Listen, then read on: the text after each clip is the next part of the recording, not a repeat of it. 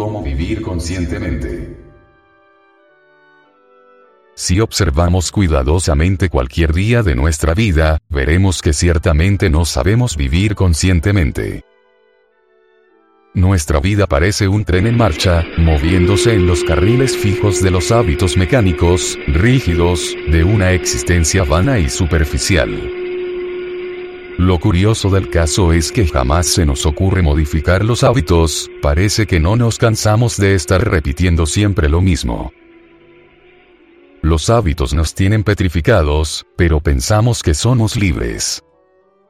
Somos espantosamente feos pero nos creemos Apolo, somos gente mecánica, motivo más que suficiente como para carecer de todo sentimiento verdadero de lo que se está haciendo en la vida.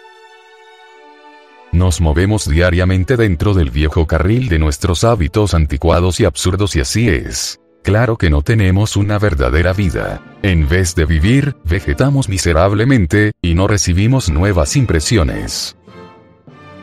Si una persona iniciara su día conscientemente, es ostensible que tal día sería muy distinto a los otros días. Cuando uno toma la totalidad de su vida, como el mismo día que está viviendo, cuando no deja para mañana lo que se debe hacer hoy mismo, llega realmente a conocer lo que significa trabajar sobre sí mismo. Jamás un día carece de importancia. Si en verdad queremos transformarnos radicalmente, debemos vernos, observarnos y comprendernos diariamente. Sin embargo, las gentes no quieren verse a sí mismos, algunos teniendo ganas de trabajar sobre sí mismos, justifican su negligencia con frases como la siguiente. El trabajo en la oficina no me permite trabajar sobre sí mismo. Palabras estas sin sentido, huecas, vanas, absurdas, que solo sirven para justificar la indolencia, la pereza, la falta de amor por la gran causa. Gentes así, aunque tengan muchas inquietudes espirituales, es obvio que no cambiarán nunca. Observarnos a sí mismos es urgente, inaplazable, impostergable. La autoobservación íntima es fundamental para el cambio verdadero. ¿Cuál es mi estado psicológico al levantarse? ¿Cuál es mi estado de ánimo durante el desayuno? Estuve impaciente en la espera del carro para ir al trabajo. ¿Qué me molestó de mi esposa? ¿Por qué estuve nostálgico ante la pieza musical? ¿Qué es lo que siempre me trastorna? Etcétera.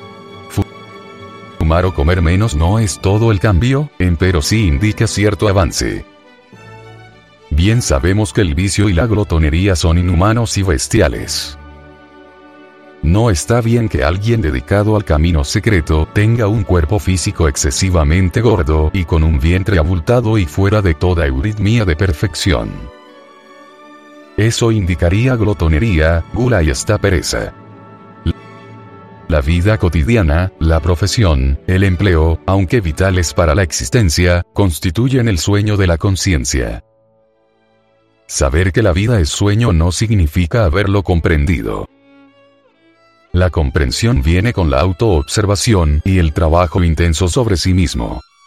Para trabajar sobre sí es indispensable trabajar sobre nuestra vida diaria, hoy mismo, y entonces se comprenderá lo que significa aquella frase de la oración del Señor. Dadnos el pan nuestro de cada día. Esta frase significa el pan supersubstancial en griego, o el pan de lo alto. La gnosis da ese pan de vida en el doble sentido de ideas y fuerzas que nos permiten desintegrar errores psicológicos. Cada vez que reducimos a polvareda cósmica tal o cual yo, ganamos experiencia psicológica, comemos el pan de la sabiduría, y nos señala con precisión la nueva vida que comienza en uno mismo, dentro de uno mismo, aquí y ahora.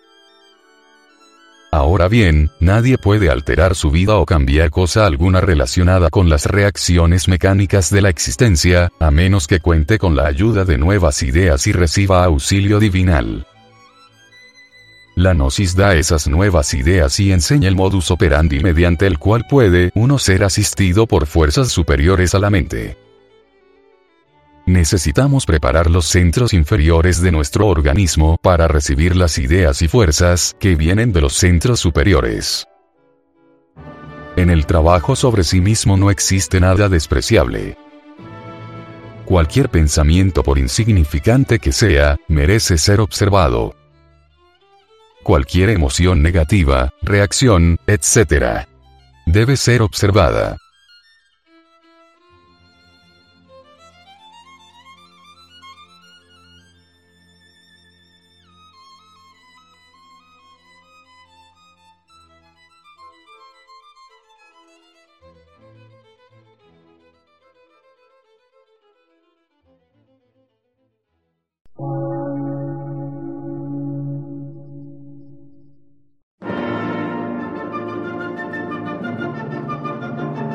Emisora, gnóstica, transmundial.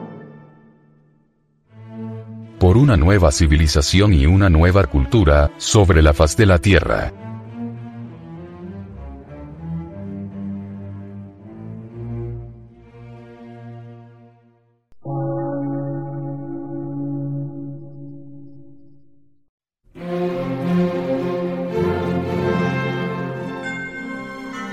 Medio de radiodifusión. Científico, artístico, místico y filosófico. De la Asociación Colombiana de Centros de Estudios Gnósticos, Antropológicos, Psicológicos y Culturales. A. C.